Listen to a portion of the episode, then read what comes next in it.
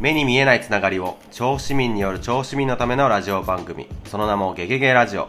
調布市民である私中浜孝之が毎回調布をキーワードに引っかかるゲストをお呼びして調布のことからその方のパーソナルなところまでゲストを知り尽くす番組をお送りいたします。今回、えーと、ゲストにお越しいただきましたのは、えーと、つつじが丘の焼肉屋さんに今日はお邪魔してますけどまずはちょっと自己紹介を簡単にしていただきたいなと思いますので、えー、よろしくお願いします。焼肉ほれあいいかな、はい。焼肉ほれぼれのタガと申します。よろしくお願いします。お願いします。はい。高さんはい。め珍しい名前ですね。まあそうですね。少ない。あの関西のご出身。そうです。関西で多いんですいや全然少ないです。あ少ないんですか、うん。えこれ多賀さんっていうのはでもお父さんとかも関西ですか？あ両親どっちも関西あじゃあ、ん。えー、でもじゃあ関西にも少ないけどそんなに聞いたことないですそうですね。うん。多賀さん、はい。あの、はいはい。あのよろしくお願いいたします。こちらこでえっ、と毎回あのこの番組だと,、えー、とゲストの方をうん。あだ名で呼んでるんですけど、はい。はい。多賀さんあだ名って？あのないんであのみんなから店長って言われてるんで店長で。店長了解です。じゃあ店長を今回ははい。お招きしてラジオをしていきたいと思いますので、はい。よろしくお願いいたします、は、はいあの早速ですけど、まあ、ここ焼肉屋惚れぼれっていうところをあの今何年目？え10年目です。ちょうど10年目、はい。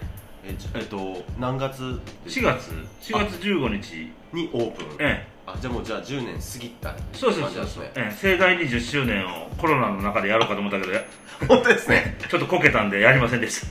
そっか。寂寂しく。寂しく。寂しく。ひっそり。ひっそり。そっか。4月だと営業できなかっいやいや営業はずっとしてましたけど。あ。お客さん来ないから。たあそっかそっかそっか。大変だ。そうですよねいいね。10黄色のビールはうまいね。なんとここビールをいただきながら ラジオ収録できるっていうありがたさ。聞いてる人も飲んでくださいね。本当です。であのー、10年前にこれどどういう形でこうオープンされたんですか？もともと焼肉。いや、えーサラリーマンをやってて、えーいずれ独立したいなって思ってて、えーでもサラリーマンの一般的に言うとその業界ではなんか会社を起こしたりとか、転職したりとかそれはちょっとつまんないかな。へ全然畑違いのところでこう仕事できれば面白いなっていう、うんせっかく生きていたからなんか面白いこと全く違うあのベクトルで2つぐらいの仕事したらじ死ぬ時に楽しいかなっていうので それぐらいの適当な思いつきで。スタート。その頃っていうのはもともと先ほど関西ご出身ってことだったんですけど、働いサラリーマン時代は東京そうでです。すか学校卒業して23の時に東京出てきて。あ東京できて、ええ。ーその前職ってどういったお仕事されてたええっと広告会社です。ええ。ー、本当全然違いますね。ええ。働き方が全然違う感じですねそうですね。えーあじゃあもうクライアントさんのえっと PR 関係をずっとされてた。まあ、P- PR とか、あの4媒体の広告。えで、まあ、4, 4倍何せテレビラジオ新聞雑誌で要するに一つのキャンペーンがあって、まあ、それをあのキャンペーンの構成をして、えーまあ、メディアだけじゃなくて、はい。例えばイベントをやったりとか、まあ、もちろん PR も入ってくるしというのを一通りすべて全部でそれあ、もちろんあの毎回毎回指定で来るところもあればあの毎回コンペで、まあ、あの D さんとか H さんとかとあのとコンペしながらと取ったり取られたりみたいなうん。形でこうやってきたっていう話ですえじゃあそれそのお仕事を何年ぐらいされてたんですかえだからえ20 23ん？20 25 26年26年うん。されててじゃあちょっといずれは自分で違う仕事で独立しようって言って。もともとねあの35で独立して何か仕事をしたい、まあ別に何したいっていうのがあったわけじゃないんですよ、と思ってて、えーちょうどバブルの頃で、うんはい。えーバブル全盛期で、まあ、仕事も面白いし、はい。夜中まで仕事い月に200時間ぐらい残業してたみたいな 生活やったんで。なんかやばいっすね。気がついたらあの、まあ、35ぐらいでああ結婚せなあかんなって結婚して 子供ができてて気がついたらその頃に本当は独立するつもりだったのに、そんな血のみを抱えて独立なんかできへんからであねあれなんかからしたらもう340半ばぐらいになって、はい。で気がついたらもう50手前になってまずいまずいで49歳と数ヶ月で、えー会社を辞めてで、えーまあ、焼肉屋を始めたという。すごい結構な決断じゃないですか。いやそうでもないですよ。本当ですか？すごい。えしかもその中であのーじゃあ次のステップ焼肉屋ってこれどういうふどういう理由で？いやえっとね一つは飲食店やりたかった。あのー35ぐらいから釣りにはまって、えというかあの、まあ、こんな言い方すると失礼なんでやっぱりスーパーの魚とかで、はい。あのやっぱり鮮度がうん。よくよくないって失礼なんだけども、はい。で特に関西の人間なんでそのマグロとかはあんまりタイとかヒラメとか白身魚が好きでで白身魚っていうのはやっぱりね足がすぐは速いて、はい。すぐそういうのなんていうかなあのつ釣ったすぐ締めたすぐ後はコリコリしてるんだけどもどんどんどんどん身が柔らかくなってくる、はい。熟成してくるうんんで、でこれはまずいってんでそれで一番いいのは釣りがいいやで釣りを始めて35年。で当時カレーにはまってて、カレーを釣ってきてはそうじ自分でさばいてもちろんあの刺身で食べたりとか家で食べたりとかって。してたしてて、まあ、あの料理もいろんなことをやるようになったっていうのと、あとあの、まあ、えー営営業だったんで、はい。航空会社の。やっぱり接待っていうのははい一つの重要なんで,、であの今みたいにネットがない時代なんでその、えー雑誌に載ったうん。ランチューが創刊されたような頃なんで、はい。えーそのまあ有名店だとかなんかその例えばイタリアンだとかお蕎麦屋さんだとか、お寿司屋さんだとか。であのじゃあ今度どこに接待しようかな、うん。例えば年に2回夏の初期払いと冬の忘年会やりましょうってお客さんのところにセッティングしてで店決めるのはちょうど30半ばとか40とかだったら自分たちが結構主導権を持って決めれる、上別に上司に聞かんでもいいし、役員に聞かんでもいいしだから得意先の嫌いなもんだけ聞いといてそれをさ避けて意外と自分の行きたいところで自分の予算 あの会社の予算で 行けるんで。食べたいものを食べるそうそうそうそうそう。でところがやっぱりその初めてのお店に初めてお店にその接待でお客さん連れて行くわけないあー。いかないんで事前に一回行って下下見して実際に自分のお金食べてみて。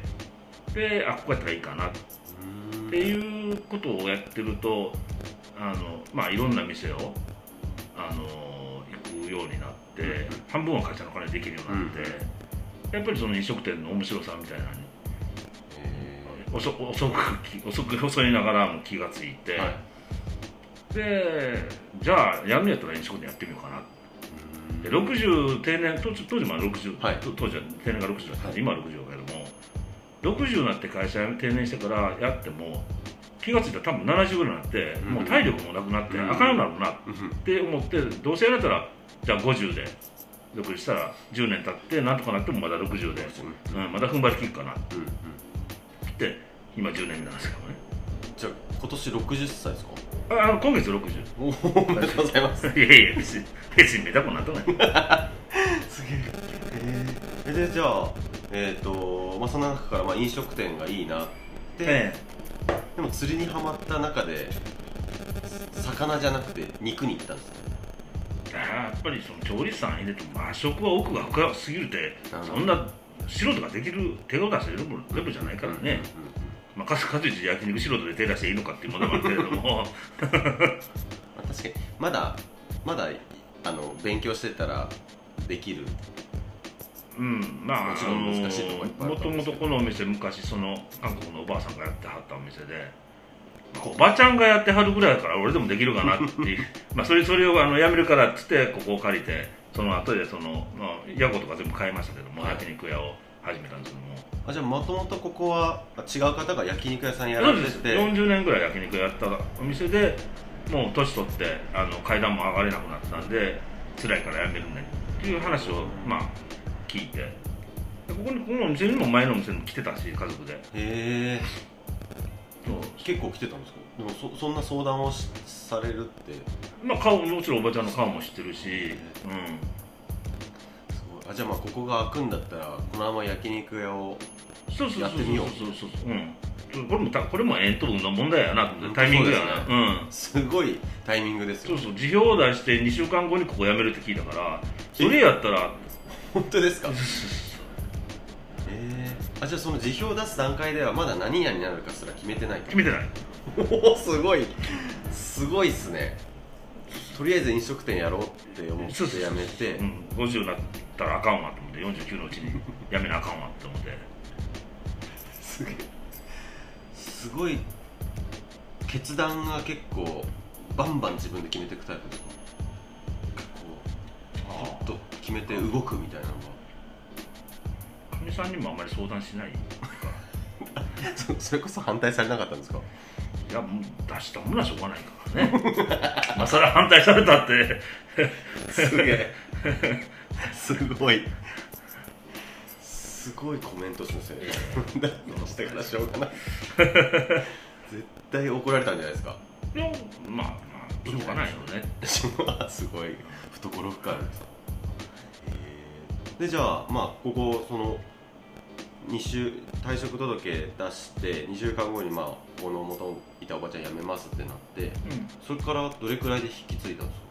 えっとね、えー辞表出したのが12月の半ばぐらいでで12月のクリスマスぐらいにどうやらここ1月末で辞めるらしいってのを聞き聞きつけて俺は急いで交渉しに行かなあかんわって言っておばちゃんのところに年末に行っていろいろ話をしてで、まあ、まずは調理師さんと2人調理師さんを雇って、えーっていう前提であればいいですよ。ってうんで、えーで、まあ、不動産会社通してでここは、えーこの前のお店は1月30日31日でお辞めになってで2月に入ってからうちがここの内装工事をはい。しだしてで4月15日のオープン、あうん、2ヶ月半ぐらいかかったのかな。ーあ内内装とか。な内装とかあとまあし準備でねあのきあの何厨房機器だとか買い付けに行って入れれてとかあって。うん。その辺全部買いましたから。すごいですね。じゃあでも焼肉屋やろうって決めてから半年ぐらい。半年じゃないですよ。だからクリスマスの頃にあ交渉しに来て4月やから。5ヶ月うん。かないぐらい。4ヶ月すごい。そんなもんかな。えーどどうでした？スタートしてみた時は。スタートしてみた時はもう知り合いだらけで来てくれて遠くから。あのまあオープンバブルみたいなのがあってゴールデンウィークが最後でその後ガランドみたいな誰も来なくなるみたいな、うんえーでもそこからもう着実にお客さんを獲得するっていうところをうん、うんずっとされてたとかあの今回こうラジオに出てもらってたっていうのが実は僕が9月誕生日の時に Facebook であのああはいはいメッセージはいをくださってまあ多分その前に僕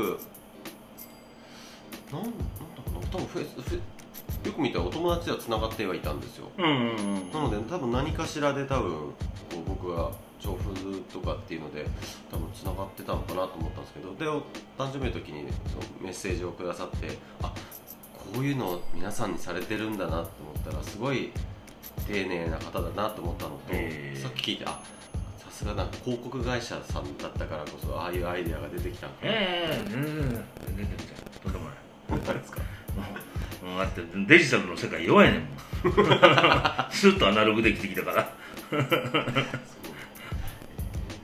ちなみにこう惚れ惚れっていうはい。お店の名前はどういう意味があるんですか？えー、っとねまあ意味って強いて言えばあのお客さん来てもらった時になんかお料理とかお肉が惚れ惚れしてほしい。あるいはまあ僕含めて店の人間に対してはい惚れ惚れしてほしいとか、惚れてうん。惚れてほしい、で僕らもお客さんに惚れたいみたいな相思相愛みたいな関係になればいいかなっていう建前と裏の本音は 実を言うと惚れ惚れって日本全国にお店がうちしかない、あ本当ですか？当時ね。はい。で今はね一見なんかお西荻かなんかにババーかなんかで惚れ惚れっていう店が食べるかなんか出てくるんだけどもいまだにその、まあ、うちうちが、うん、びっくりしたんだよネットで、まあ、当時のネットやけども今今調べても同じだけども、この名前がうちしかないなんてこんなもったいないこれ以外ないやんかっていう、本当ですね。うん、大抵どこでもあるような名前あるじゃないですか。ね。惚れ惚れっていう言葉って普段からまあそんなに頻繁に使う言葉じゃないけどでもお店としてはありそうな感じも。まあ、ななあってもええかなって思うけども、から惚れ惚れって今でもその Google とかで検索するとうちがポッて頭に出てくるから。ああそれめっちゃ強いですね。まあねそこだけは強いんだけどね。もっと儲かりゃいいんだけど。それそれと集客は話は別やからね。すごいいいな。なるほど。まあそれで惚れ惚れとして。でしかも店長あのもうメガネのフレームもユニフォームもオレンジ。はいあの根っからの阪神ファンで、えー巨人寄りですけど。ええあのこれはオランダカラーっていうことで。確かに。そう阪神ファンで本当は黄色にしたかったんでまあまあ下世話なややり方やけどね。なんねや。らしいやり方やねなそうそう黄色にしたかったけどあの看板が黄色だったらハレーション起こして見見にくくなるよって言われて看板屋さんに任せたらオレンジになったっていう、まあ、裏話はあるんですけど。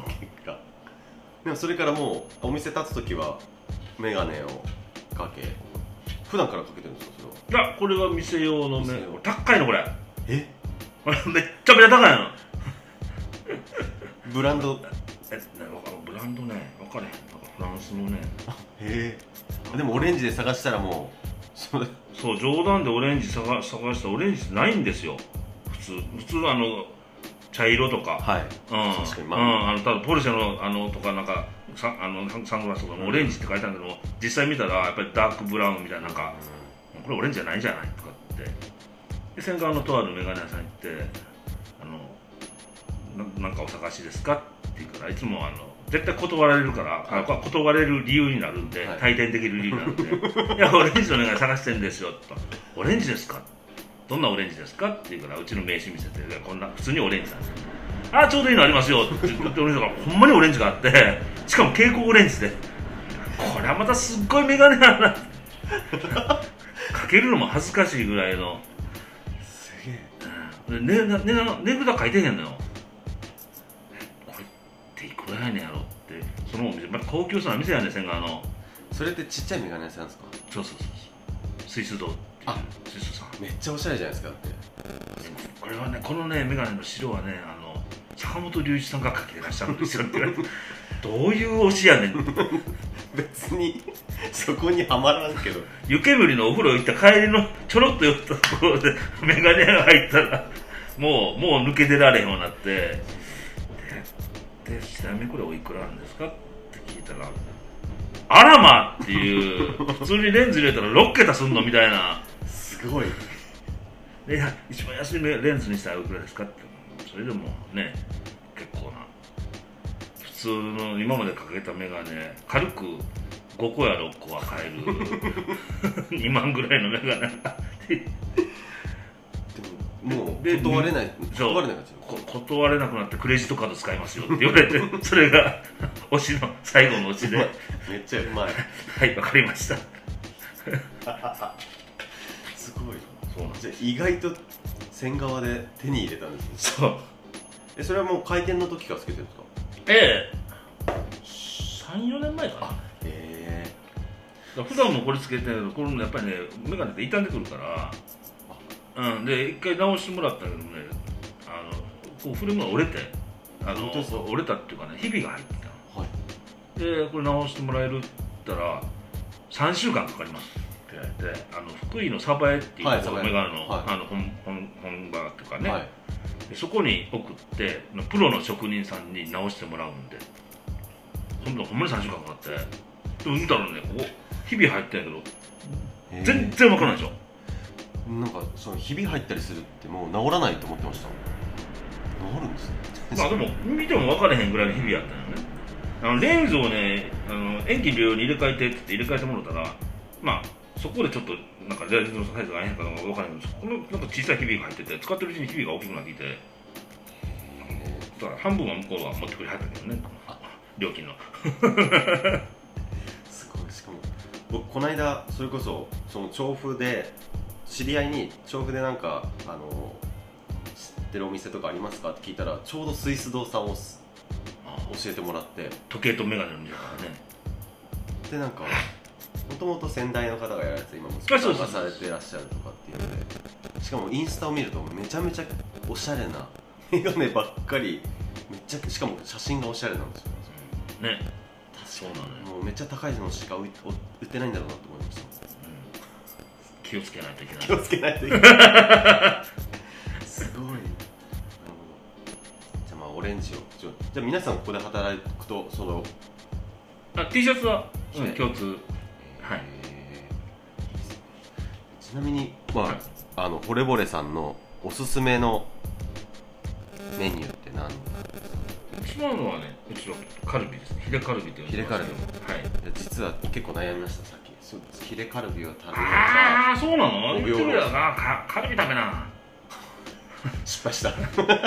いやなんかごだって書いてあるやんか。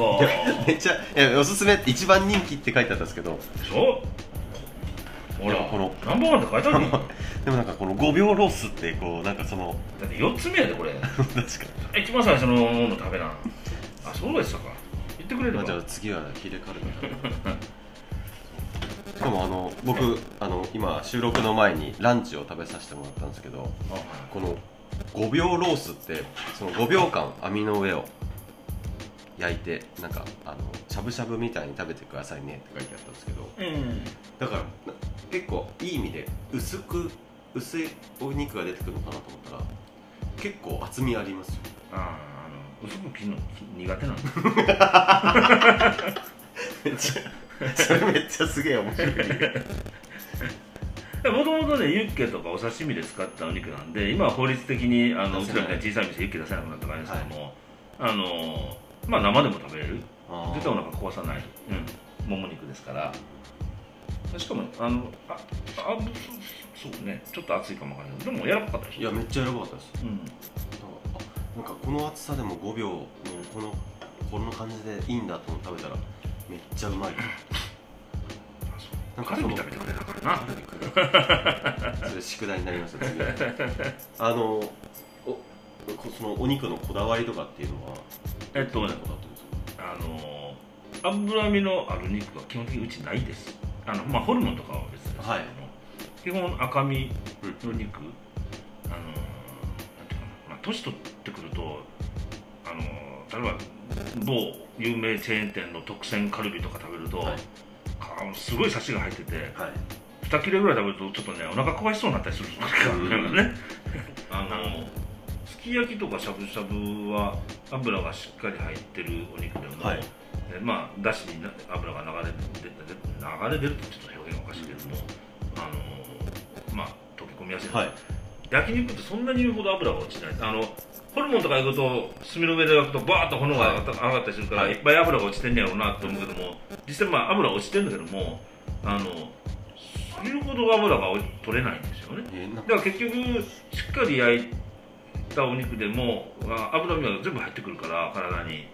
油が多いとどうしてもそのね年取ってくるとしんどくなってくる、はいででまあ今はそれこそ赤身ブームなんで、あの別に不思議でもないけど10年前ってあのお肉の卸屋さんに行って赤身の肉を探してるって言ったらどうすんの？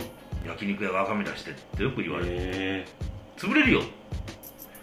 素人やなみたいな話で、ん。でもやっぱり赤身を、うんずっと探してていろいろ飛騨牛だとかブランド牛はい。なんかも扱ったけれども、うん、結局なんか自分の目指すものってあー45年前かな。熊本に赤牛っていう、はい、えー黒毛和牛単価、はい。えー、とその褐色はし、えー、ん？何やったかな。褐色なんとか。まあ要は赤牛。はい。うん、それがねすごく美味しくって一回仕入れてみたら。それでそれ以降あこのこのお肉結構探したお肉に目指してるお肉に近いかなって。で赤牛をずっとやったけどこの九州の地震でちょっと熊阿蘇がはい。あの地震でえらい目にあって、はい。はで牧場さん僕の人もあの相当被害を受けられて結局赤牛の流通が結構一時すごく減ったことがあって、はい。手に入らなくなったことなんですねでまああのそれでまた他の牛っていうか他の産地の牛をいろいろ探して、まあ、お肉屋さんにお願いしてこうこうこんな牛、まあ、要するに赤牛に近いような牛、はい。っていうので、えーまあ最終的に行き着いたのが結局あのバラ肉あのああばら骨のカルビの中でもその貝の実っていう、はい。えーまあ、4, 4種類ある部位の中の一つなので一番、まあ、あのあ油のない赤身のしっかりした、うん、ところに行き着いてそ今はその、えー九州産の、あのーまあ、基本鹿児島産はい。の30歳未満のメス牛えーが、えーっとそれの貝のみっていう。だから貝のみしか出さない。あカルビで貝のみしか置いてないっていう店ってひょっとしたらうちだけかもわからないぐらい。他の店大体あの上カルビ普通のカルビなんか中落ちカルビつぼ漬けカルビだとか特選カルビとかあって実を言うと同じカルビだけど全部部位の名前違かったりするし。なんですけどもうちは貝のみしか置いてないんで。まあやっぱりそれは油が少なくて、まあ、赤身がしっかりしてて厚く切っても柔らかい。ジューシーで美味しい。えー。なおさらカルビ食えばよかったと思いますそうですね。言うてくれるやん。いやでもなんかその5秒っていうのにすごい惹かれちゃって。まあまあそれはそれで、え実はもうこんな話してるともう30分経ってるんですよ。ーそうなの？はいでじゃあ終わるか。一回ちょっとあのここでですねあの皆さんに調布でおすすめの場所とかお店とかを聞いてるんですけど店長のおすすめのお店場所なんか一つありますか、あのまあ知り合いの店やからって宣伝するわけじゃないけどもその、えー、丸高さんっていう焼き鳥屋さん、えー昼間はうどん屋さん？はい。夜は焼き鳥屋さん。うんうんでまあいろいろやってる。ねあの面白い店で、はい。えーまあ、お笑いの芸人の小宮君っていうのもいるんだけどもそこにバルバルーン名人、うん、あのぶ舞台のない時はそこでバイトしてるみたいな。バイトしてで またげ口出したらよう進みようね。ガンガン酒飲ましようね。ねあのほんまは言う言うてるのかどうかわかんないけどその焼き鳥はい。をフライにしてくれる。カツにしてくれる。いわゆる串カツにしてくれる、うん、串に刺した焼き鳥をあ揚げたら串カツ。でそのこれを食べてみたらめっちゃくちゃうまいのよ。ささみとかがは半分こうレアでさっと揚げてくれて、うん、ソースも美味しかったし塩で食べるのも美味しかったし。俺は大発見やねっつって言った時に なんで他の店やれへんのってよく考えたら焼き鳥屋さんって揚げ物をする機会がない。フライヤーがないのよね。でそこうどん屋さんやから、うん。天ぷら揚げたりするから、はフライヤーもあって焼き鳥もやってるって、うんうんうん。多分あの店しかできへんようなメニューじゃないかなと思って俺全国のチェーン作ったらええのにとかって思う邪魔くさいらしいのよ。忙しい時は勘弁してくださいってチェーン店作られへんかなっつって。でも丸高さんからしても店長から揚げてって言われなかったら揚げようって思わないですもんね。あまああのその小宮君に「ななんか変わったメニューないの?」って聞いたら「じゃあ揚げましょうか」って言う からでもともと常連さんが「もうなんか焼き鳥揚げたから他のないの?」って言ったら「じゃあこれ揚げてみます」って言ったのがきっかけで。すごい。なんか常連さんも飽きたって。飽きたってひどいですよね。すげえ。まあ、えお面白い店です、うん。ー、じゃあまあ昼は讃岐うどん屋さんですね。確か確か讃岐うどん屋さん昼も言えや焼き鳥出してくれんじゃないの？知らんけど。分からへんけどビール飲むからって言えば焼き鳥ぐらいやってくれんじゃないかな。じゃあですね夜。なんかあの僕も調布にあるので行ったこと実はあって日本酒がいっぱい置いてありますよね。いや焼酎か。焼酎じゃん、うん、焼酎か。御嶽とかなんか、なんかお酒がめっちゃ置いてあるなっていう。隣の東屋さんのたこ焼き美味しいよあれ。わかります。うん。あのたこ焼きはねちゃんと大阪のチェーン店のあの東京支店っていうか東京店そうなんですか。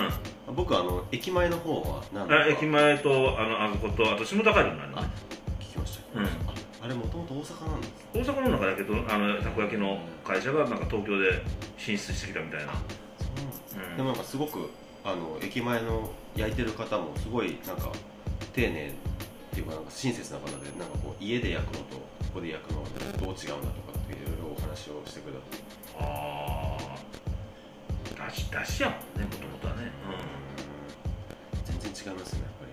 うん、とろっとしてるからね、はい。うん、あの築地銀なんとかみたいな中までしっかり火が通ってるのと全然違うからまあ大阪行ったらあれが普通やねんけどね。うんうん大体あの6個200円ぐらいで売ってるようなもんやから。激安ですね。えそんなもん。へえ。じゃあ、あのー今日はつつじが丘からお送りしてますが、えー、と今回はこの辺りで一回終わりにしたいと思います、さよなら。さよなら。また。またまた。また来週。また来週。ありがとうございます